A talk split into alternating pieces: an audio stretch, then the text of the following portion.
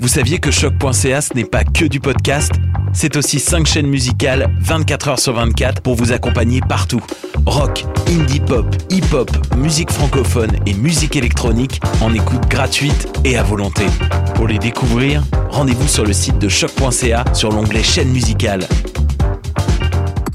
Vous écoutez une émission de choc.ca.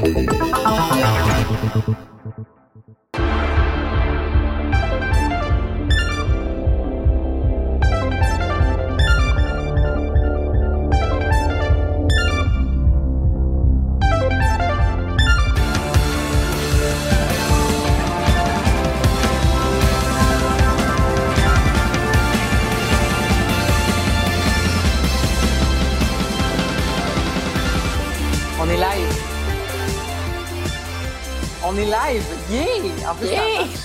Parce que là je, là, je nous vois ici, je nous vois là-bas, euh, je nous vois partout. Il y a des écrans partout. euh, je me sens comme dans, euh, tu sais, dans les, euh, tu sais, dans, dans, dans, voyons, euh, Batman, euh, The Dark Knight, là, quand il y a des, et on voit tout, le- tout, tout Gotham, là, là, je nous vois de partout, de tous les angles. Big Brother est, euh, est avec nous. Euh, Est-ce que tout le monde s'entend très bien? Moi, c'est parfait. Que le moral est bon? Ah bah oui. Correct. Donc, correct, c'est correct. Puis en plus, c'est vendredi, puis euh, c'est ça. euh, on- moi, en tout cas, moi, je, je, je vous le dis tout de suite, je fais le patate.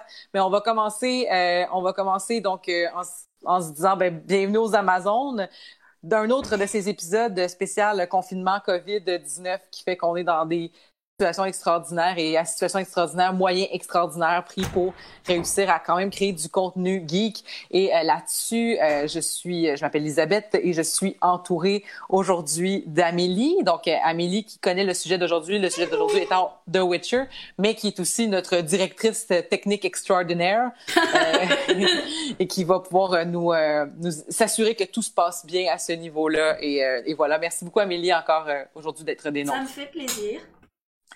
On a Marika qui était là la dernière fois pour parler d'Animal Crossing euh, et qui est encore aujourd'hui là parce que tu euh, es aussi une amatrice de l'univers de The Witcher. Allô Marika, ça va? Ça va bien, merci, toi? Ça va, ça, ça va bien, ça va bien. Euh, hey, j'ai j'ai acheté de, de- j'ai acheté Animal Crossing depuis le dernier épisode. Puis euh, c'est ça, je, je suis complètement hooked. Puis qui sait, peut-être que là je vais, je vais laisser tout tomber ça puis je vais juste euh, juste vouloir lire des romans de Witcher. Qui sait, je suis tellement influençable. Euh, et euh, la, la dernière, mais non la moindre de nos panélistes, c'est Pascal, euh, la plante du B qu'on n'avait pas vu depuis vraiment longtemps parce que tu étais dans les Europes, Oui, puis là, tu es revenu. assez vite. Oui. Ben, c'est ça je me disais, en fait, parce que toi, c'était déjà prévu que tu viennes parler. En fait, fun fact, pour ceux qui ne savent pas, ça fait des mois qu'on veut parler de The Witcher, mais on veut en parler avec Pascal. Puis là, Pascal était dans les Europes. Puis là, c'était comme, OK, on va en parler euh, au début du printemps, genre en avril. Puis là, ben, nous voici pour en parler. Mais toi, ça s'est passé comment? T'as-tu pu finir tes, tes, euh, ton... Je sais pas ce que tu faisais là-bas, mais t'as-tu pu le finir? Ou est-ce qu'il a fallu que tu reviennes euh, en, en panique de... Euh, J'étais en séjour de recherche, en fait, euh, en France. Et oui, j'ai dû revenir euh, en panique avant que ça soit euh, terminé. Disons que ce qu'on a vécu en deux semaines ici, là-bas, ça s'est passé en trois jours. OK? Donc, il fallait être assez réactif. Et bon. Mais je suis ici. Donc, Ben oui. Fait que t'es ici, t'es, t'es, t'es, t'es en santé, oui, que tout le monde... autant qu'on peut. Autant qu'on peut. T'es-tu confinée toute seule? Non, non, je suis avec euh, mon conjoint. Ah bon, ben, fait que... Ça ben, ça, c'est tant mieux si ça va bien, euh, mais tu sais, tu t'es pas rendu à parler à, à ton mur. Non. Non. Qui sait? Qui sait? Euh, on va rentrer tout de suite dans le vif du sujet. Ah non, c'est pas vrai, je voulais vous parler de quelque chose avant parce que en fait, cet épisode-ci va marquer le début de la saison d'été à choc. Euh, concernant euh, bon voilà. Donc concernant l'horaire d'été. Et peut-être que certains d'entre vous certaines d'entre vous avaient vu que euh, les Amazones n'étaient pas dans la grille horaire. Ce qui s'est passé en fait, c'est que on est on avait on a fait la demande entre autres de changer de grille horaire parce que le mercredi matin ça devenait compliqué pour beaucoup d'entre nous, euh, parce que quand on a commencé, on était tous des, toutes euh, des étudiants, étudiantes, et là, euh, la vie étant ce qu'elle est, on est maintenant euh, plutôt des travailleurs, travailleuses, fait qu'il fallait, fallait c'est ça, changer un petit peu euh, le- le- la donne. Fait que pour l'instant, pendant la COVID, on n'est pas à l'horaire, mais on produit du contenu qui va être diffusé sur toutes nos plateformes de diffusion euh, habituelles d'ici à ce que euh, on recommence à faire du contenu hebdomadaire, probablement lorsque le déconfinement va être terminé et que Choc va réouvrir et d'autres choses comme ça. Euh, et voilà, donc d'ici là, notre notre façon de fonctionner, c'est qu'au fur et à mesure qu'on produit du contenu, il sera diffusé, mais il n'y aura pas nécessairement du contenu hebdomadaire. Euh, surprenez-vous pas, on fait de notre mieux. La page Facebook est un petit peu moins active aussi dans les dernières semaines. Euh, ben c'est ça, hein, confinement. Euh, moi, je déménage. Euh, il y a, il y a aussi donc mon accouchement qui s'en vient. Donc c'est ça. Donc on fait tous de notre mieux. On, on fait de notre gros possible. Et c'était la fin du moment euh, qu'on parle de confinement. Là, on va se mettre à parler de geekery euh, avec The Witcher. Pascal, est-ce que tu peux nous expliquer un peu c'est quoi The Witcher? Oui, euh, en fait, The Witcher, euh, c'est une œuvre transmédiatique de fantasy. Donc, transmédiatique, ça veut dire qu'on peut la retrouver sur différentes plateformes. Donc, c'est autant des nouvelles qu'un cycle de romans, donc qui ont été écrits par l'auteur polonais Andrzej Sapowski. Puis, euh, bon, vous m'excuserez l'accent, c'est clairement pas comme ça qu'il prononce, euh, mais bon. Donc, euh, ça a été ensuite suivi par euh, trois jeux vidéo, dont le dernier est sorti, je crois, en 2017. Est-ce que je me trompe? 15. 2000... 15. 2015? 2015? Déjà? Ah ouais. Ça fait déjà cinq Eh ans? ben, On vient wow, de ressortir sur Switch, bon. magnifique. Donc, euh, et plus récemment, en fait, c'est une série euh, télévisée, donc depuis décembre dernier, diffusée sur Netflix. Donc, ça se retrouve quand même sur différents médias, mais qu'est-ce que ça raconte, en fait? The Witcher, essentiellement, c'est l'histoire de Geralt of Rivia, ou euh, Geralt de Rive, en français, qui est un Witcher ou un sorceleur. Donc, je vais m'amuser à faire des traductions de temps en temps. Donc, un sorceleur, c'est un mutant. C'est-à-dire que c'était un homme, donc au sens d'un un humain euh, genré euh, masculin, euh, corps identifié masculin, s'identifiant masculin, etc., qui est modifié génétiquement, dans le fond, pour pouvoir tuer des monstres.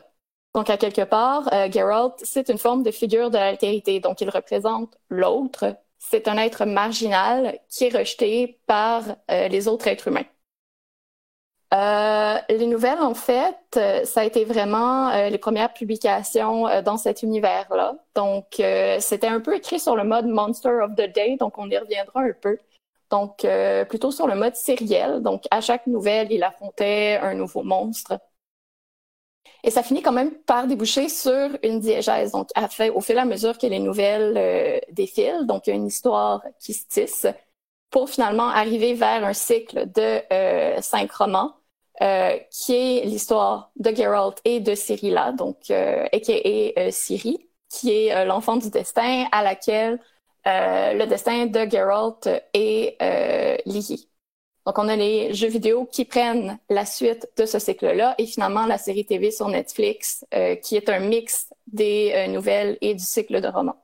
Donc énormément de choses dont on peut discuter euh, en ce moment. Donc, on a beaucoup de médias à couvrir, beaucoup de contenu, beaucoup de, de choses fabuleuses qui s'en viennent. Je pense qu'on peut commencer en faisant, entre autres, justement, la, le, le tri de qui a fait quoi par rapport à tous ces médias-là. Amélie, toi, tu as joué aux deux premiers jeux vidéo, c'est ça? Ouais, j'ai joué au premier Witcher et au deuxième et j'ai lu quelques, euh, quelques romans au niveau de la série. J'ai pas réellement lu les cinq qui ont suivi avec l'histoire, histoire. Euh, Je pense que je pense que ton conjoint a échappé des ustensiles. Oui, je pense aussi. mais euh, mais j'ai pu euh, par la j'ai j'ai lu un petit peu certains, particulièrement les réécritures de contes de fées, qui ont été vraiment ma, mon mon pied dans l'univers écrit du jeu parce que j'ai d'abord joué au jeu avant de lire et puis euh, et j'ai pas regardé la série pour le moment. Toi, Marika, qu'est-ce que tu as consommé comme, euh, comme média par rapport au Witcher? commencé à jouer avec le troisième Witcher. Euh, j'ai pas fait les deux premiers comme beaucoup de gamers qui ont sauté les deux premiers puis qui sont euh, tout de suite allés dans euh, le dernier. Euh, j'ai lu euh, trois des quatre recueils de nouvelles, mais en fait, euh, y a, le troisième recueil, c'est comme le, il y a les nouvelles du premier plus les nouvelles du troisième qui sont mixées ensemble. Donc, sur les quatre recueils, finalement, c'est comme si j'en avais lu trois. Mais j'ai pas lu les romans encore et j'ai consommé la série télévisée aussi. Et toi, Pascal? Moi, j'ai regardé mon conjoint jouer au troisième jeu. Je pensais, euh, j'ai téléchargé en fait pendant que j'étais en France les deux premiers jeux en me disant que j'aurais absolument le temps de faire ça, mais finalement, bon, j'ai malheureusement pas le temps de le faire. euh, j'ai lu les recueils de nouvelles, j'ai commencé le cycle aussi, euh, que j'étais censée bon encore terminer et bon, pas eu le temps. Euh, et j'ai vu la série, la série télé sur Netflix en décembre dernier, comme beaucoup de gens à ce moment-là. D'accord. Moi, personnellement, j'ai joué trois heures au jeu de Witcher 3. Et c'est pas mal ça. Et j'ai gossé un peu sur l'application Gwent. Euh, puis on pourra peut-être jaser un peu de Gwent, mais c'est ça, je, parce que étant une fan de, ces genres de jeux-là, un peu à Magic the Gathering et, euh, aussi euh, donc Hearthstone fait par Blizzard, ça me semblait comme être un, un truc un truc normal que j'avais apprécié. Puis j'ai apprécié mon expérience de Gwent un peu avec l'application mobile, sauf que, ben, c'est ça. À un moment donné, on, en a, on en a beaucoup des jeux. Fait qu'il va falloir, on fait des choix. Je me suis pas investi dans Gwent, mais c'est comme un autre aspect du, c'est comme un autre aspect complet, donc où il y a un jeu qui est inventé dans le jeu, et là, ce jeu est sorti du jeu. Et voilà, donc, euh, euh, est disponible euh, gratuitement sur tous les téléphones. Donc, il y a beaucoup d'aspects qu'on peut parler par rapport à, tout ça. Puis j'aimerais ça qu'on commence en parlant, je pense, un peu des romans. Parce que justement, il y a beaucoup de gens qui ont découvert ça par la série télé aussi, puis par les, par les jeux vidéo. Moi, je pensais que la série télé s'inspirait euh, beaucoup des jeux vidéo, justement, parce qu'il me semblait que c'était plus populaire. Mais c'est super intéressant que vous dites que dans le fond, ce que vous m'expliquez hors d'onde, c'est que c'est au contraire, en fait, c'est que la, série télé s'inspire beaucoup plus de l'univers littéraire de The Witcher. Euh, comment est-ce que, comment est-ce que, qu'est-ce qu'on peut dire sur cet univers littéraire-là? Euh, l'univers littéraire, je pourrais pas réellement te répondre. Et ce que je sais, particulièrement sur le fait que les livres inspirent plus le film, c'est qu'il me semblait que pour moi, c'était un pied de nez de l'auteur par rapport au jeu, parce qu'il n'était pas fan du jeu et qu'il avait vendu les droits pour le jeu dans espèce de blague en quelque sorte parce qu'il était convaincu que ça n'aurait pas de succès. Et puis qu'il y a eu un litige par la suite avec la compagnie qui crée le jeu parce qu'il d'argent et que la compagnie est en mode ben non, tu nous as donné les droits, puis maintenant tant pis pour toi. Puis il y a eu différentes affaires là-dessus. J'ai pas tout suivi, mais j'avais trouvé le, justement la question du droit à l'intérieur et de, de ce qu'ils en faisaient au niveau du jeu et que le fait que l'auteur aimait pas ça assez intéressant mais l'auteur a, donné de la crédibilité, à, une légitimité du moins au processus de la série télé. Ça, c'était plus. Ça, euh, oui. En revanche, au niveau de la télé, ça, il était d'accord pour le faire. Et puis, euh, et puis, je sais plus s'il consultait là-dessus. Je sais qu'il y avait eu des pourparlers comme quoi il disait que ben la série l'intéressait beaucoup plus en tant que média et que là, oui, il voulait collaborer. Mm. Mais si, je, ne me trompe pas aussi, euh, il me semble qu'il y a eu une série euh, en Pologne euh, qui a été faite, mais elle n'a pas eu évidemment le succès escompté, là, du moins pas de façon mondiale comme l'a été mm-hmm. celle sur Netflix. Là, mais on pourra revenir sur la, réception de, la série qui est, qui est assez mitigée là, selon les critiques. Mais pour ce qui est des livres, moi, je me suis jetée dans les livres après avoir terminé le troisième jeu. Euh, et après avoir regardé la série, puis euh, j'avais un peu peur que ça soit de la mauvaise fantasy, euh, entre autres parce que je me suis laissée un peu corrompre par les couvertures des livres de poche. oui, vous parliez de ça que les Excuse-moi, je, je t'interromps, mais c'est que vous avez dit que les livres de poche, les couvertures étaient hideuses, c'est ça? Donc les, anciennes éditions. Ouais, je, je, c'est ça. Il y en a, t'en as une. J'en ai une aussi qui est pas la même, là. Euh, donc, ça, ça, donne pas nécessairement le goût. C'est ça. Mais au contraire, j'ai été agréablement surprise par la traduction déjà en, en partant. moi, j'ai lu en français et c'est vraiment une très très bonne traduction. je, trouve ça très littéraire là pour, euh, la, pour ce genre de fantasy là je m'attendais pas à ça euh, et j'ai été euh, j'ai été conquise vraiment par par l'écriture et les, les, dialogues beaucoup ça, ça prend beaucoup la forme de joute verbale, je trouve, entre, entre personnages qui sont extrêmement éloquents et qui ont beaucoup de réparties. Si on pense entre autres à Jasquier, euh, euh, Yennefer aussi euh, et euh, Geralt lui-même a également beaucoup beaucoup de réparties. Et souvent, on a l'impression que c'est un combat, ce qui renvoie évidemment à la chorégraphie du combat. Qu'on voit avec une épée, mais au niveau de la narration. Et ça, j'ai trouvé ça super intéressant dans les dans les recueils de nouvelles, parce que dans les romans, je ne sais pas si ça prend une autre forme, puisque je ne les ai pas lus encore. Mais question un peu bête là, de quelqu'un justement qui connaît pas cet univers-là, c'est quoi ça fait un sorceleur? à quoi ça sert dans la société? Alors en fait, les sorceleurs, ils ont été créés pour tuer les monstres. Grosso mhm. modo, c'est ça. C'est dans un monde où il y avait énormément de monstres et ils ont créé, ils ont pris des enfants. Je sais plus s'ils ont pris des enfants qui étaient orphelins spécifiquement ou s'ils étaient juste pris à l'intérieur de la société des sorceleurs on a transformé chimiquement, donc il y en a certains qui sont morts dans le processus, et ceux qui en ressortent sont devenus des espèces de super-humains, mais qui ont perdu aussi certaines capacités humaines, comme le fait de se reproduire, et qu'ils ont les cheveux blancs maintenant, qu'ils ont une certaine euh, vision qui a changé, ce qui les rend à moitié humains et à moitié un peu monstres aussi. Et le problème de Gérald, c'est mm. qu'il est l'un des derniers sorceleurs, et que ben, plus il tue de monstres, plus il tue sa raison de vivre en fait, parce qu'à partir du moment où il n'y a plus de monstres, est-ce qu'on a besoin d'un sorceleur? Intéressant, intéressant. Euh, Pascal, toi, tu, tu as parlé des nouvelles, toi, tu as, lu, euh, lu beaucoup euh, de, cet univers-là. Est-ce que tu peux nous parler un peu de la sérialité versus la, la diégèse? C'est-à-dire? Ben, Est-ce que tu peux nous parler un peu peut-être de la différence entre lorsque c'était des nouvelles et lorsque c'était des romans? Ah oui, oui, absolument. En fait, au niveau des nouvelles, on est plus, comme je évoqué un peu tout à l'heure, dans une série. C'est-à-dire que chaque nouvelle va grosso modo reprendre un arc narratif qui se ressemble.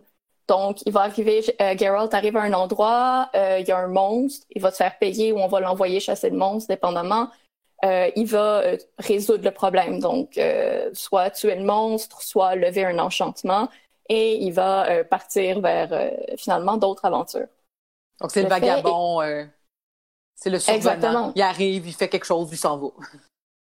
Oui, c'est ça. On, retrouve ce même type de, de, figure du nomade aussi, qui finalement se promène dans un environnement qui est absolument monstrueux, où quand tu te promènes, tu es à l'extérieur de la civilisation, de la société, tu vas littéralement te faire bouffer. Là. Donc, c'est ça. Donc, les nouvelles sont un peu beaucoup plus sur ce mode-là. Mais en fait, plus ça va, plus il y a vraiment... Euh, on, commence à, disons, pencher peut-être plus vers la série. Donc vraiment plus vers une diégèse euh, qui, euh, oui, est basée sur une, forme de répétition de certaines thématiques, exemple de la fantasy, sur lesquelles on pourra revenir, mais celle du chasseur de monstres, bon, celle des sorciers et des sorcières, etc., en font partie. Et plus il y a vraiment une histoire qui se déploie en fait, et euh, ce qui est intéressant, c'est qu'on ne le comprend pas tout de suite. C'est-à-dire que euh, dans une nouvelle, euh, Geralt arrive euh, dans un château, euh, et c'est en fait c'est ce qu'on voit aussi dans la série.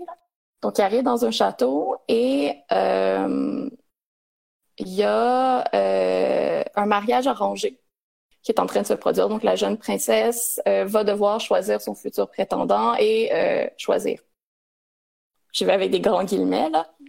Et finalement, euh, il y a un jeune homme, euh, un jeune homme ou un monstre, en fait, un chevalier qui débarque, qui a le visage masqué et qui réclame cette princesse-là comme étant, euh, comme devant être sa fiancée, comme c'est lui qui va l'épouser finalement. la reine est en désaccord. elle veut absolument pas. Et finalement, ce qu'on va découvrir, c'est qu'en fait, cet homme-là est un monstre, mais il est victime de sortilège.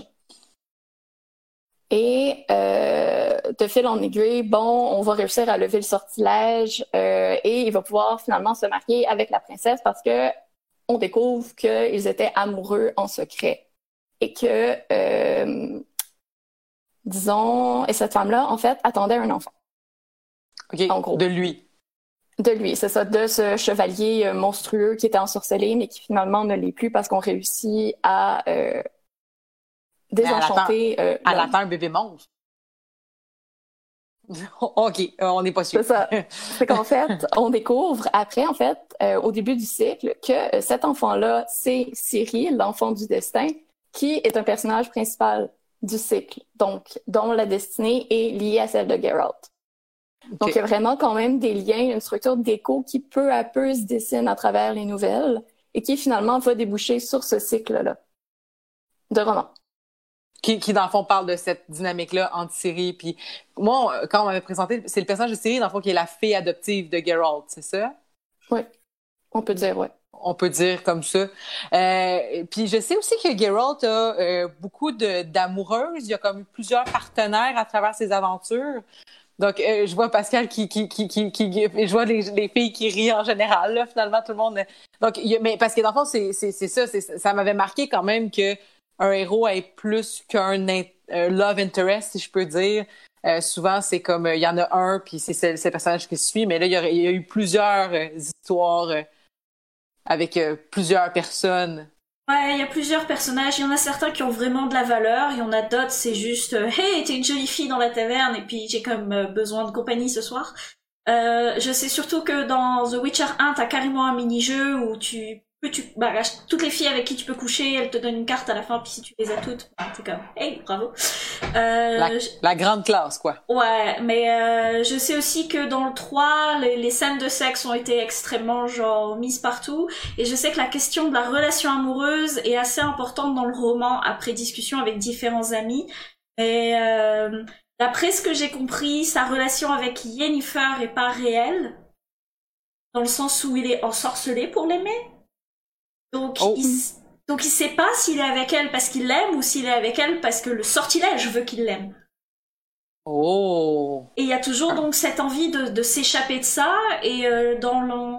Par contre ça je sais pas mais dans The Witcher 1 il y avait un autre personnage qui était là qui était une infirmière avec qui tu pouvais aussi avoir une romance mais je sais pas du tout ce qu'elle est devenue dans les autres si elle existe dans la série. Mais euh, vous les euh, vous les, les, lectrices est-ce que est-ce que vous avez des choses à dire sur les potentielles romances de, de Gérald?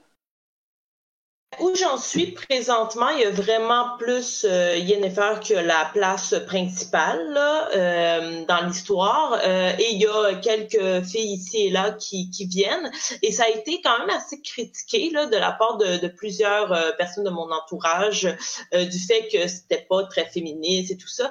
puis moi, je le vois vraiment sur d'un autre œil parce que que c'est euh, Geralt qui va faire le premier pas.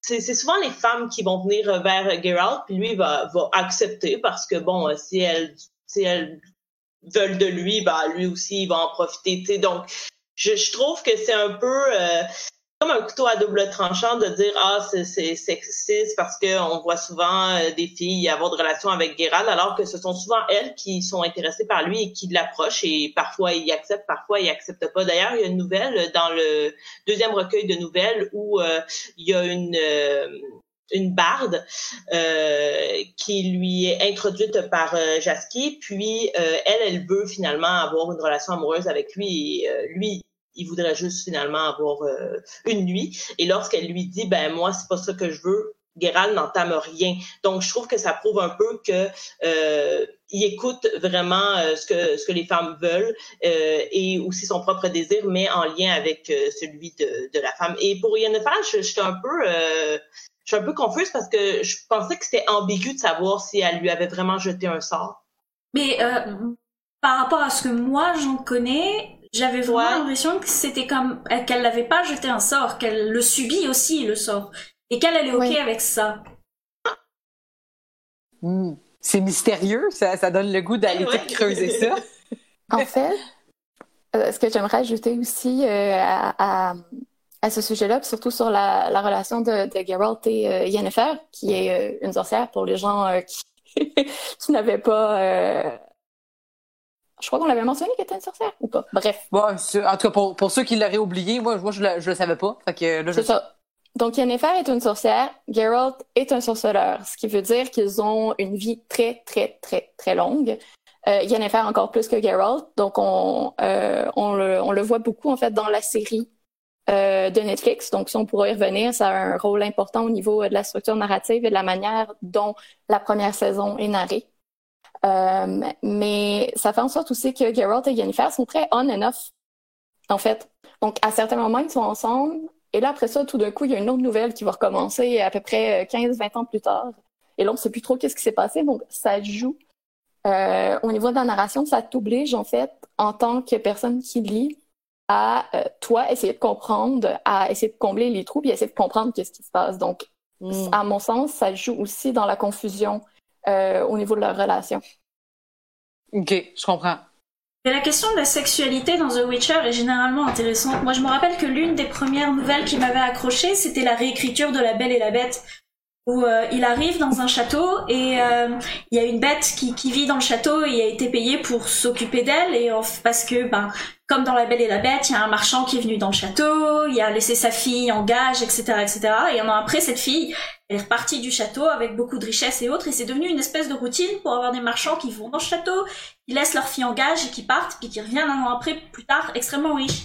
Et quand il parle avec le, le, le, le gars qui est une bête, il lui dit, mais tu sais, moi, en tant que sorceleur, je peux arrêter ton enchantement, je peux t'empêcher d'être une bête. Et le gars, il est comme, Ouais, non, tu sais, je suis bien en tant que bête, parce qu'en fait, les filles, elles viennent, pendant un an, elles ont des relations sexuelles avec moi, je suis comme le meilleur des mecs au pieu, parce que je suis une bête et j'ai de l'endurance, euh, je leur donne des richesses, elles s'en vont, je suis très heureux comme je suis. Et il y a personne qui s'en plaint, mis à part un ou deux marchands qui se sont sentis comme euh, pas, pas contents parce que la fille a pas plu et qu'il a pas voulu la prendre pendant un an. Ben, écoute ben, coudon. Ça fait partie de. Là, là, là, ça, toute notre discussion nous laissait sur deux, euh, sur deux euh, sujets qu'on voulait aborder, mais on parle de, de réécriture de compte. Parlons de réécriture de compte. Donc, ça, c'est quelque chose qui a été important.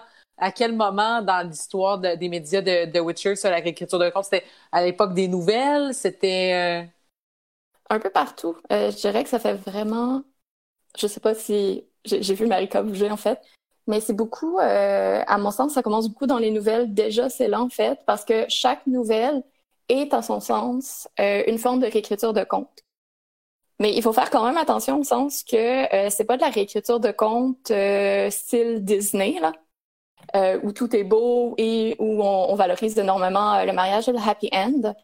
Donc, à mon sens, The Witcher est quand même ça a été écrit dans les années fin, fin 80, début 90, faut dire, là, ces, ces nouvelles-là, à un moment où euh, il y avait beaucoup de réécriture de contes, euh, en fait une première vague peut-être de gamification, c'est-à-dire euh, des contes de fées euh, dans lesquels en fait on reprend la trame du conte, mais on la détourne, on la fait sortir de ses ornières, pas pour la rendre moins choquante ou pour atténuer ses effets comme Disney a fait, mais vraiment au contraire, euh, pour raviver des éléments qui avaient été euh, aplatis ou estompés ou carrément enlevés, ou pour rendre ça euh, encore plus sombre, encore plus gore, d'où le fait que grimification peut paraître un peu rapey, en fait, et ben ben assez violent, dépendamment des médias.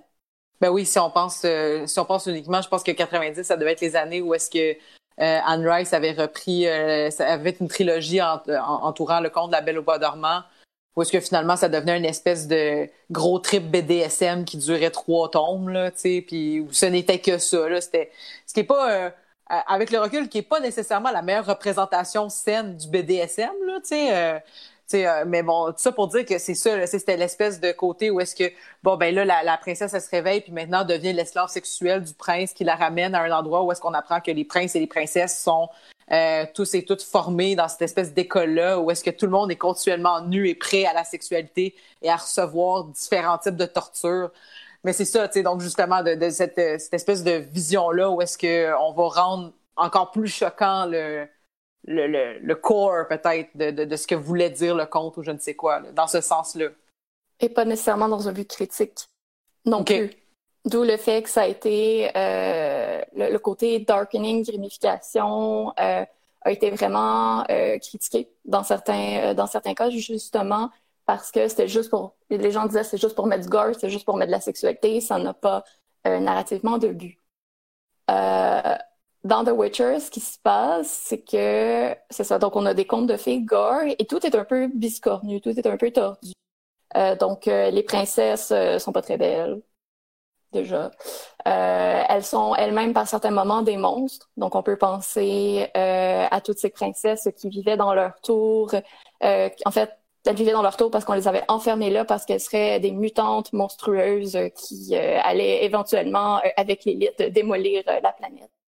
Donc, on est vraiment dans un univers où les contes de fées, c'est pas nécessairement du happy end. En fait. Puis, puis dans le fond, mais, mais, mais, mais Gerald doit quand même terminer sa mission. Donc, est-ce que sa mission, c'est le conte de fées ou le conte de fées, c'est quelque chose qu'il rencontre sur son chemin, mais c'est pas nécessairement le but de sa mission? La moralité entre en ligne de compte. C'est que souvent, euh, en fait, Geralt ne va pas toujours terminer ses missions. Parfois, il va juste ne pas accepter de, euh, de tuer le monstre euh, pour une question d'éthique. Euh, et c'est souvent sur ça qu'il va se questionner, autant dans les romans que euh, ben, dans les livres en général, dans le recueil, dans le jeu vidéo, que dans, euh, dans la série. Donc voilà, donc il ne termine pas toujours ses missions en raison de ça. Donc parfois oui, ça finit en conte de fées parce que bon, il réussit par exemple à, à lever le sort et là tout finit bien. parfois, il va aussi avoir des choix déchirants, entre autres dans le troisième jeu il y a un moment où tu as un choix à faire entre sauver euh, un groupe d'enfants ou la femme d'un roi euh, qu'on t'a envoyé chercher. Et puis, euh, tu fais un choix. et puis, moi, par exemple, j'ai fait le choix de sauver les enfants. Et peu importe le choix que tu fais, tu apprends qu'il va arriver quand même quelque chose de mal. Donc, c'est comme si euh, Geralt s'était toujours euh, mis face à un échec ou si peu importe s'il tente de faire des choix moraux. Et c'est là que euh, toute l'introspection du mutant qui se demande s'il peut finalement agir un peu comme un humain est hyper intéressant en The Witcher et ce sur toutes les plateformes euh, jeux, livres et, séries. Parce que finalement, The Witcher pose aussi la question qu'est-ce qu'un monstre?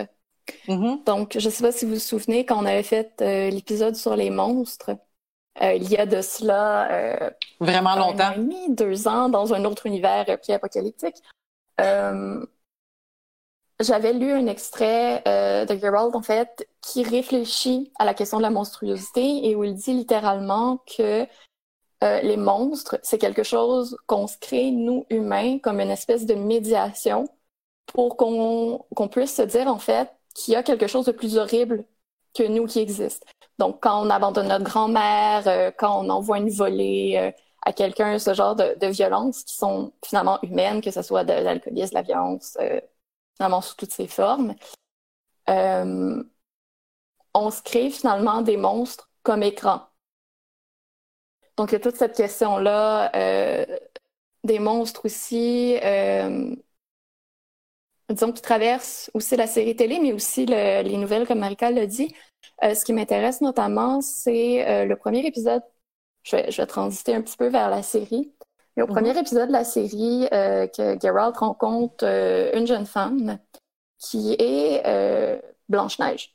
Et on veut, finalement. Là, c'était pas nécessairement très clair dans la série télé. Il me semble que dans la nouvelle, c'était peut-être un peu plus clair. Mais du moins, c'est une belle jeune femme aux cheveux foncés, à la peau claire, qui euh, se balade avec cet homme. Et hmm. donc, elle est euh, la leader de ce groupe-là de criminels. Et euh, elle a décidé qu'elle allait tuer l'homme parce qu'elle était une princesse.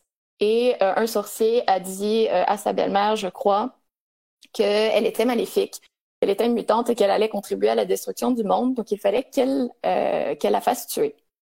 Donc, la belle-mère engage un monsieur pour emmener la jeune fille dans la forêt.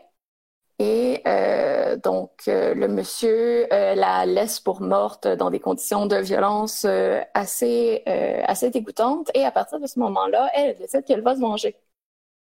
Et elle pousse la vengeance à un point où, en voulant tuer l'homme qui a commencé ce cycle de violence-là, finalement. Elle menace de tuer des innocents, un village au complet, une ville au complet. Et elle demande à euh, Geralt, finalement, de choisir jusqu'à un certain point, ou du moins Geralt, en fait, se retrouve dans une position où il doit choisir entre ces habitants-là et éventuellement peut-être euh, sauver le sorcier qui a fait subir ça à la jeune femme, ou la jeune femme qui, à quelque part, euh, n'a pas cherché, n'a pas mérité ce qui lui arrive. Finalement, elle est devenue monstrueuse euh, parce qu'on lui a fait quelque chose. Et euh, il se pose à ce moment-là toute cette question morale-là, au sens où il dit euh, finalement qu'est-ce qu'un monstre? Et le monstre est finalement euh, plus dans les actes. Donc dans l'acte de choisir de tuer des innocents, dans le choix du moins pour, pour les humains, là, pas pour les, les, les créatures qui se promènent dans les marécages ou quoi que ce soit, mais vraiment dans l'acte de choisir de tuer ces innocents-là ou de ne pas le faire. Donc, il lui dit vraiment, écoute, si tu choisis de tuer les gens, j'aurais pas le choix d'intervenir. Par contre, tu peux encore partir, il n'y a pas de problème. Donc,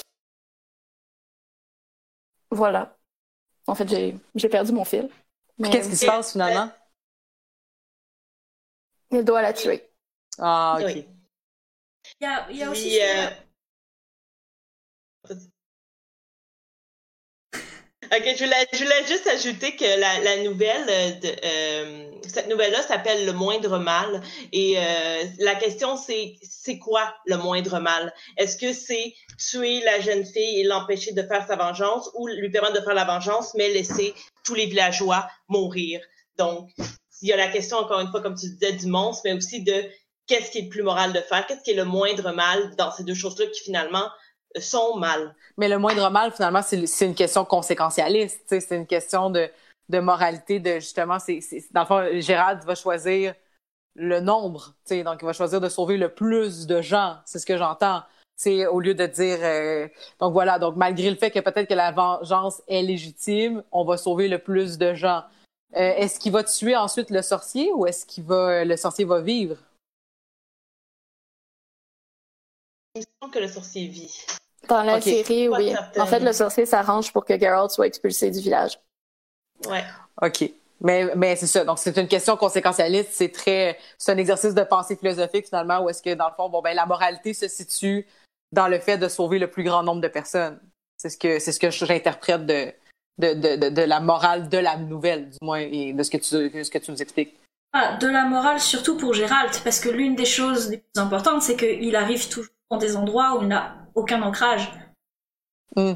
Et donc il arrive toujours une fois que les faits ont été là et il est un peu comme un juge en quelque sorte. Et, et il essaie d'avoir le, compas pour dire ok ça c'est pas bien, ça c'est bien, mais dans le, dans le fond c'est comme il reste pas par la suite pour voir si ses choix ont aussi eu des conséquences ou non. Et puis l'une des choses aussi qu'on voit beaucoup, je trouve, à l'intérieur de, de, de, de, de l'œuvre, c'est les, les prophéties autoréalisatrices. On voit énormément dans The Witcher 1 où tu cherches pendant tout le jeu qui est le grand méchant pour au final te rendre compte que ben tu l'avais depuis le début parce que mmh. C'est intéressant, toute cette question finalement de construction. On construit son destin, et on construit aussi des monstres. Là, je reviens encore les, sur, sur les questions de monstres, mais c'est vraiment comment est-ce qu'on construit euh, ces monstres-là, ce destin-là, plutôt que de dire que c'est quelque chose qui existe et que tu n'as pas le choix de subir ou de, de vivre avec, ça donne quand même une possibilité de. Mais il reste quand même que dans l'univers.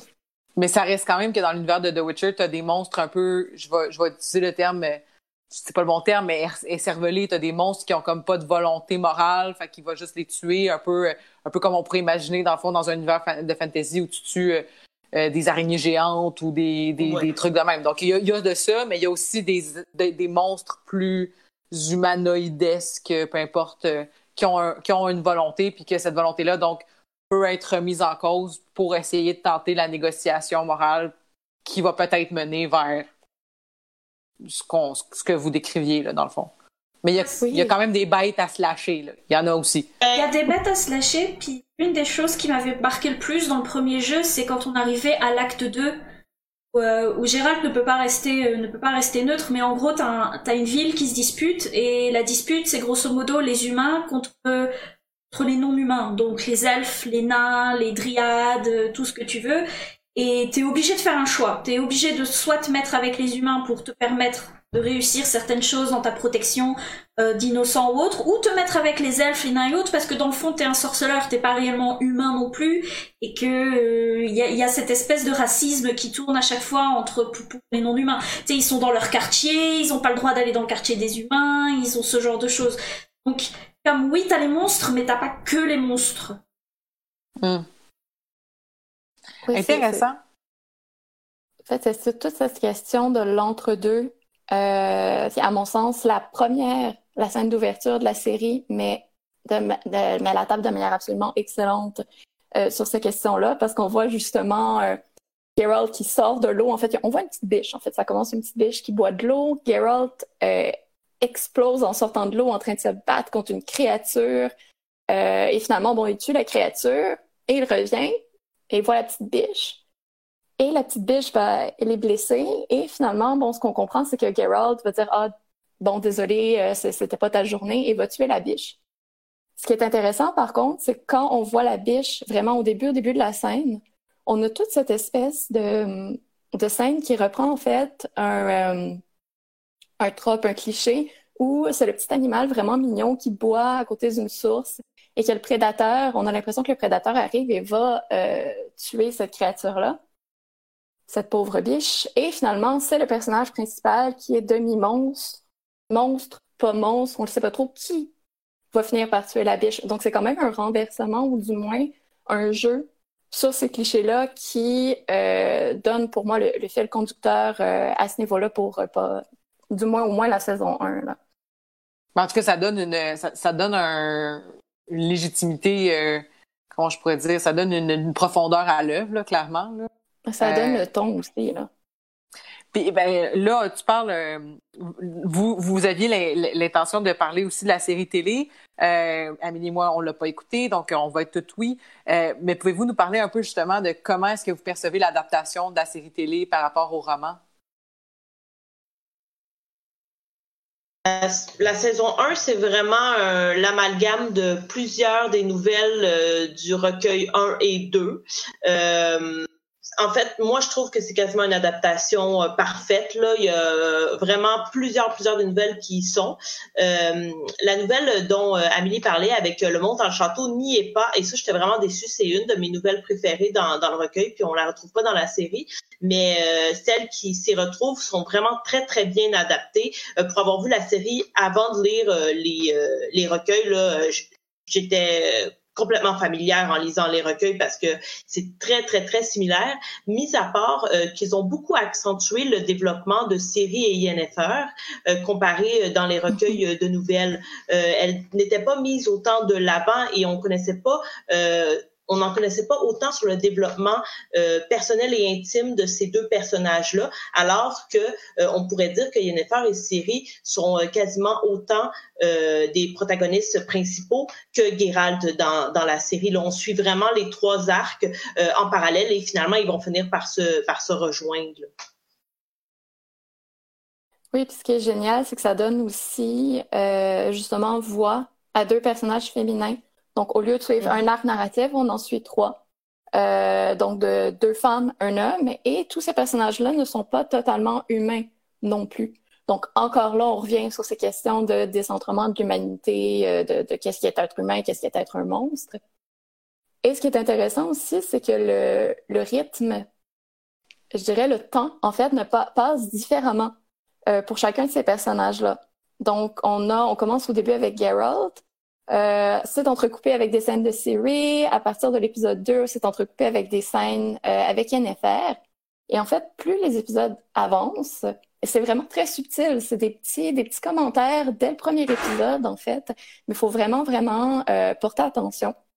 Plus on se rend compte que, oui, pour chacun de ces trois arcs narratifs-là, c'est chronologique, mais ils commencent pas au même moment dans, disons, euh, au niveau de l'univers et euh, elle n'avance pas non plus à la même vitesse.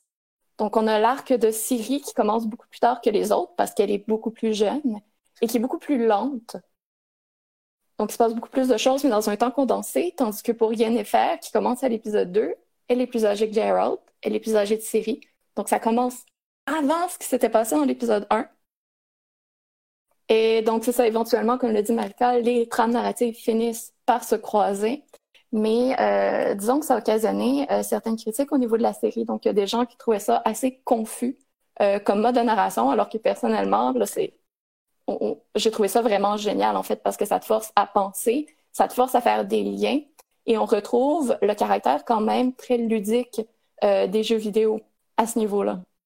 Mais est-ce que tu est-ce que tu crois que la critique vient du fait aussi que les gens qui avaient pas les qui avaient pas les référents parce qu'ils n'avaient pas ni joué au jeu euh, ni vu la, ni lu les nouvelles et les, romans euh, expliquerait cette confusion-là, mais que quelqu'un qui aurait peut-être un peu plus de clés, un peu plus de, connaissances du lore trouve justement l'expérience plus agréable. Je, je, l'ai pas écouté la série, donc je ne sais pas, mais est-ce que tu penses que ça pourrait avoir un lien, que ceux qui avaient un peu plus de, de connaissances de l'univers ont trouvé l'exercice plus facile versus ceux qui ne l'avaient pas? Peut-être, ça dépend vraiment fait, de la façon dont tu reçois ça. Donc, Marie toi, tu as, regardé euh, la série avant de lire les nouvelles? Je sais pas si tu peux. Euh, euh, oui, j'ai joué au jeu avant, mais j'ai un peu discuté à comparer les jeux avec la série puis les livres. Les jeux, c'est quand même une, histoire assez... c'est plus tard, le troisième jeu. Ça n'a rien à voir avec l'histoire qu'on voit dans, dans la série. Moi, je je pense pas que d'en connaître plus sur l'univers permettrait d'être moins confus. Je pense que c'est le genre de série euh, que beaucoup de gens s'attendaient à écouter avec un popcorn euh, sans devoir se concentrer, puis il va juste avoir du sang, puis euh, ça va être le fun. Puis c'est peut-être pas tout à fait ça. Euh, je, je, je, sans le comparer parce que c'est quand même des pommes et des oranges, là, mais mettons, lorsqu'on écoute Westworld, faut que tu écoutes puis que tu comprends que c'est à la fin des épisodes que tout va rentrer dans l'ordre ben c'est un peu comme ça qu'il fallait écouter Witcher. Puis je pense pas que le public s'attendait à devoir mm-hmm. mettre leur cerveau à on pour écouter ce genre de série-là. Puis pour ce qui est de la chronologie, il fallait le faire. OK, je comprends ce que tu veux dire, le, lien avec le fait que c'est une série justement qui demandait plus de travail que, que ce qui était attendu, finalement. C'est, c'est un super bon point. Moi, j'avais j'avais entendu dire que par, par euh, qu'au niveau des critiques, c'était beaucoup des gens qui se plaignaient qu'il y avait de genre trop de politique et pas assez de monstre bashing. Ah. Je, suis un petit peu, je suis un petit peu d'accord avec le fait qu'on voyait pas beaucoup de monstres. Je m'attendais un peu plus, surtout que, euh, comme euh, l'a mentionné tout à l'heure Pascal, la première scène, c'est la scène où on voit la super grosse euh, bébite sortir de l'eau, puis elle est très impressionnante cette scène-là. Elle est très belle visuellement, et je pensais que ça allait donner le ton au niveau de, de finalement l'exposition du bestiaire, là, qui est super impressionnant dans le jeu. et ils sont moins allés sur cet aspect-là, effectivement. Euh, J'étais un peu déçue, mais euh, peut-être que dans la saison 2, euh, on va aller euh, plus explorer l'univers du bestiaire de cet univers. Ils ont peut-être tout mis le budget là, tu sais. Il n'en restait plus. oui, et je crois que c'est aussi la beauté des univers transmédiatiques, c'est-à-dire que comme ça va se retrouver sur différents médias, ça va appeler différents publics. Mm. Donc, moi qui traite vraiment sur tout ce qui est narration, tout ce qui est euh, les, questions peut-être un peu plus euh, philosophiques, mais vraiment l'histoire, la façon dont les histoires sont racontées, euh, c'est certain que je vais accrocher beaucoup plus à ce qui est nouvelle ou série télé que à ce qui est jeu vidéo. Mais encore, euh, le jeu vidéo, bon, je l'ai pas encore testé, mais je sais que quand je regardais mon conjoint, euh, je voulais juste voir l'histoire principale. Donc, euh, alors qu'il y avait d'autres choses autour qui jouent énormément au niveau du, du déploiement de l'univers. Donc, quand ça sera moi qui, qui jouerai, j'irai jouer, j'irai explorer à mon rythme. Mais c'est ça. Donc, je crois que ça appelle à différents publics. Et comme The Witcher a majoritairement été connu à la base par des gens qui ont joué aux jeux vidéo, donc, probablement aussi qu'il y avait certaines attentes, euh, comme vous l'avez mentionné, qui n'étaient pas, euh, qui étaient pas les mêmes, en fait, d'un mm-hmm. média à l'autre. Parce que quand on adapte, on change des choses, on s'adapte à la façon dont le média fonctionne.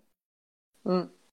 Mais, euh, par exemple, la série télé a, a, amené énormément de, de mimes. Je veux dire, ça a été un phénomène. Quand la série télé est sortie, il y avait énormément de contenu qui s'est créé. Donc, que ça soit de la fan art, que ça soit justement, tu sais, j'ai même pas écouté une seule version de Toys Your Queen to Your, Witcher. Parce que j'essayais de me garder, de me préserver pour quand j'allais écouter la série. Fait que je l'ai pas encore écouté, mais je sais qu'il y a eu un million de versions différentes. les mimes avec le barde, je, je, sais pas c'est qui, je l'ai pas écouté, mais ça a l'air d'un personnage très attachant. Pouvez-vous m'en parler un peu de ce personnage-là? C'est un personnage adorable, Jasquier, vraiment. Euh, tout à l'heure, je l'ai mentionné euh, en parlant de son éloquence. Euh, c'est vraiment un personnage haut en couleur et qui vient complètement compléter Geralt, puisqu'ils sont tous les deux vraiment à l'opposé l'un de l'autre. On dirait un peu Shrek et l'âne. C'est ce genre de, dynamique-là entre les deux. Euh, est-ce qu'il est là tout le long de la série ou est-ce que c'est un personnage qui est là euh, un, court instant de, l'histoire de, de Gerald? Un peu comme tous les épisodes, je sais que dans le livre et dans le jeu, il est là, il s'en va, il revient comme n'importe quel autre personnage qui traîne autour de Geralt en fait. Ok. Nomade finalement. C'est un nomade aussi, ok. Ouais. Euh, comme ça se passe pour, sur, sur plusieurs années, bah, il part et revient. Est-ce que euh, puis, puis, puis Marika, toi tu voulais parler des personnages féminins. On a nommé Siri, on a, on a nommé Yennefer. Est-ce que tu veux nous parler un peu peut-être justement de, de, ce que des aspects que tu veux parler par rapport euh, aux personnages féminins de, de, de, l'univers de, de Witcher?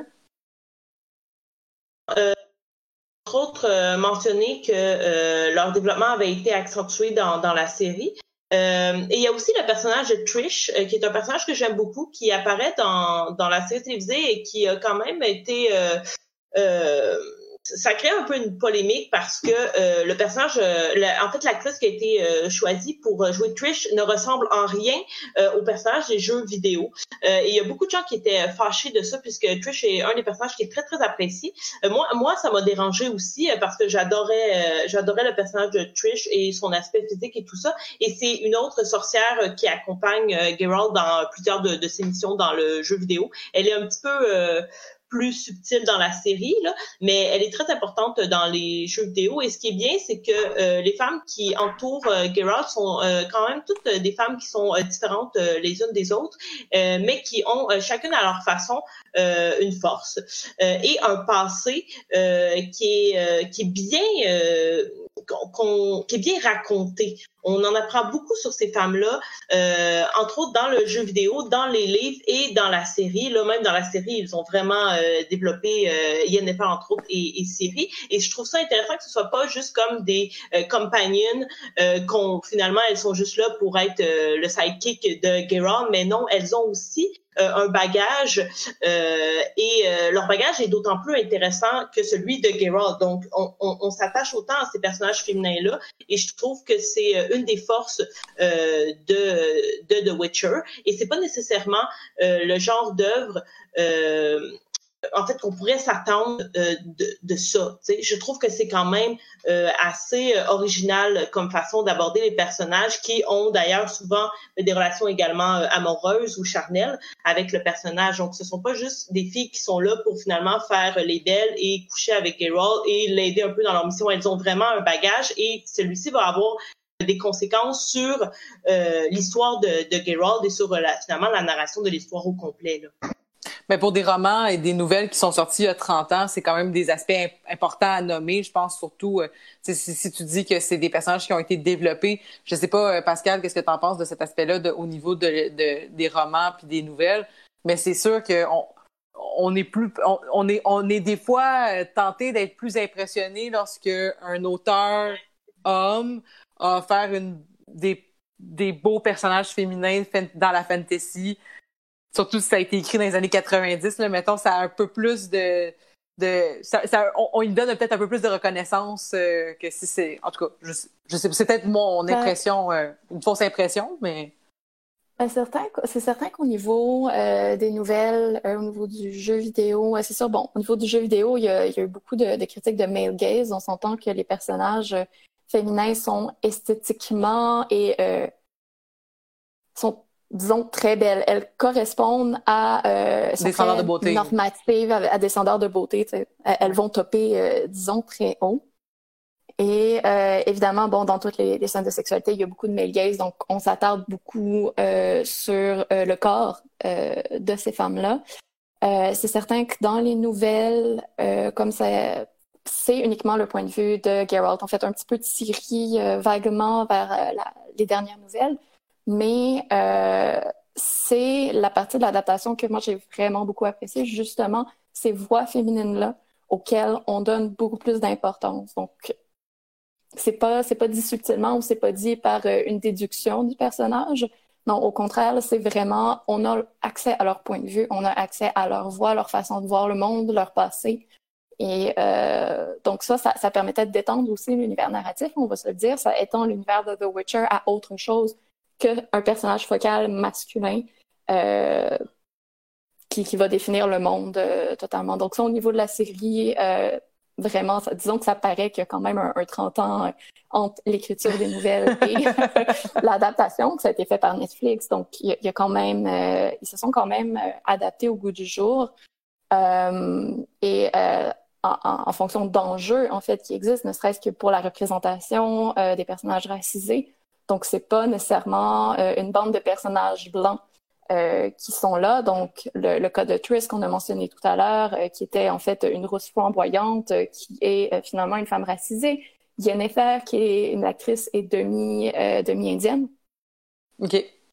Donc, il y a quand même une forme de représentation quand même beaucoup plus importante. Il y a aussi, bon, deux autres personnages aussi qui étaient censés être des, des, des guerrières Valkyrie, donc qui deviennent des, des femmes noires. Donc, il y a quand même euh, cette tentative-là et c'est quand même, c'est quand même, je dirais, c'est quand même réussi au sens où le matériel source euh, ne prédisposait pas nécessairement dans certains cas à ça. Ok, je comprends. Disons. Ce que j'aime, c'est que généralement, elles ont toutes de l'ambition aussi. Okay. Jennifer a vraiment son ambition, Trish a la sienne aussi, et puis si Gérald arrive et qu'il les aide, c'est bien, mais s'il est pas là, c'est pareil, elles vont se débrouiller pour arriver à leur point. Ça a vraiment toujours été l'une des choses que j'ai toujours aimé avec les, euh, les personnages féminins, d'ailleurs, c'est que s'il aide, c'est bien, mais s'il aide pas, c'est pas grave, elles vont faire autre chose. Donc elles sont pas elles sont pas dépendantes, elles ont leur propre euh, capacité, mais des fois c'est pratique d'avoir un helper. Ah, c'est ça. Euh, si je me rappelle bien, je sais plus si c'est dans le 1 ou dans le 2, mais il y a un moment, Yennefer est, est invitée à la cour et puis elle invite Gérald avec lui et au bout d'un moment, il s'énerve contre elle dans le jeu. Et il est comme, et tu m'as invité juste pour faire le beau, pour te permettre de parler aux gens. Et elle regarde, elle fait, bah oui. Genre, c'était évident, enfin, je sais très bien que t'aimes pas venir au palais. Bien sûr que j'ai fait ça. Puis il est comme en colère et il essaie de s'en aller, mais elle est comme, non, non, j'ai encore besoin de toi, tu restes. Euh, euh, Marika, tu voulais aussi, euh, tu avais noté euh, que la musique, que tu appréciais beaucoup la musique. Est-ce que tu parlais du jeu vidéo? Est-ce que tu parlais de la série? Est-ce que tu parlais des deux? Du jeu vidéo, euh, qui est un qui est un super beau jeu vidéo aussi euh, visuellement, même si euh, moi j'ai joué en 2019, 2018, 2019 ish et il date de 2015, puis je trouvais quand même encore que c'était un beau jeu. et la musique, elle est elle est vraiment magnifique là. J'ai tendance à écouter beaucoup de musique de jeux vidéo lorsque je fais des tâches et tout ça, et elle est vite tombée dans ma playlist de de musique à écouter en faisant la vaisselle. et pour ça, je, je trouvais que les scènes de combat, la musique tout était super bien euh, chorégraphié avec les scènes et euh, tout ça. C'est une super belle euh, musique. vraiment, j'ai adoré ça. Je voulais juste le mentionner.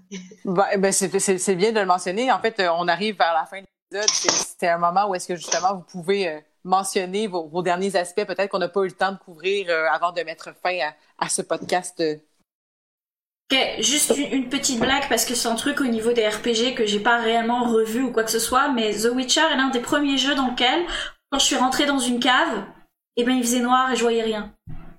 Ah! il y avait pas de, de, de, champignons qui glowaient, il y avait pas de... Nope, parce que justement, tu dois soit développer tes pouvoirs pour obtenir des yeux de chat pour voir dans le noir, soit venir en étant avec genre des, des, des lampes et ce genre de choses.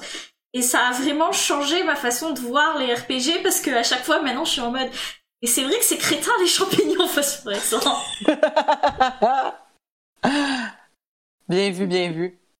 Et pour poursuivre rapidement euh, du, côté esthétique, donc vous avez parlé de la musique des champignons, euh, des champignons magiques. Euh, je trouve ça vraiment, je trouve ça vraiment intéressant, du moins dans plus dans la série, la manière dont il y a deux tons de la fantasy vraiment qui se côtoient. C'est-à-dire que au niveau de la, la fantasy, on a une tonalité peut-être qui va pencher un peu plus vers le merveilleux, bon, qui touche à l'émerveillement des contes de fées ou choses qui sont belles à regarder et une tonalité qui tombe vers quelque chose de plus sombre, donc euh, dark and gritty, un petit peu comme Game of Thrones, donc qui se passe dans des univers beaucoup plus beaucoup plus gris. Et au niveau visuel, euh, dans la série, c'est très bien rendu. Donc on a à la fois l'univers très noir, mais à la fois l'univers super merveilleux. Donc je pense notamment à la scène où euh, Yennefer entre, euh, où il y a tous les sorciers et les sorcières qui sont réunis. Et il y a vraiment, au niveau visuel, en fait, ça, pourrais juste pas le décrire. C'est vraiment magnifique euh, la façon dont c'est fait. Donc, vraiment ces, ces deux tons-là qui se côtoient et qui fait qu'à mon sens, c'est très fantasy, en fait. Ben, écoutez, euh, comment dire ça? Euh, je, pourrais pas aller lire les romans, je pourrais pas jouer aux jeux vidéo, je pourrais pas. Mais vous me donnez au moins le goût d'aller écouter la série dans les prochaines semaines avant que le bébé arrive, pendant que j'allais là, je sais pas trop. Mais non, vous m'avez vraiment, vraiment donné donner le goût, encore une fois, de, de, me plonger dans un univers que je connaissais pas.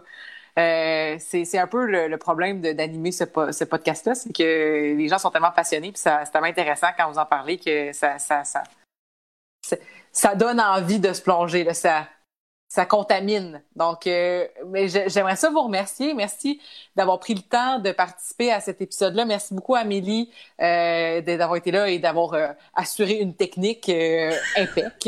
Euh, merci beaucoup, Marika, donc d'avoir été des nôtres aujourd'hui.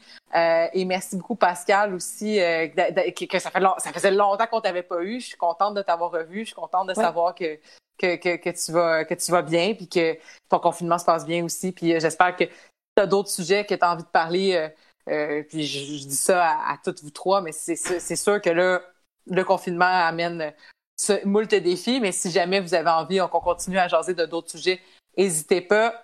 On va produire, comme je dis, le contenu au fur et à mesure que c'est possible euh, et au fur et à mesure qu'on est inspiré.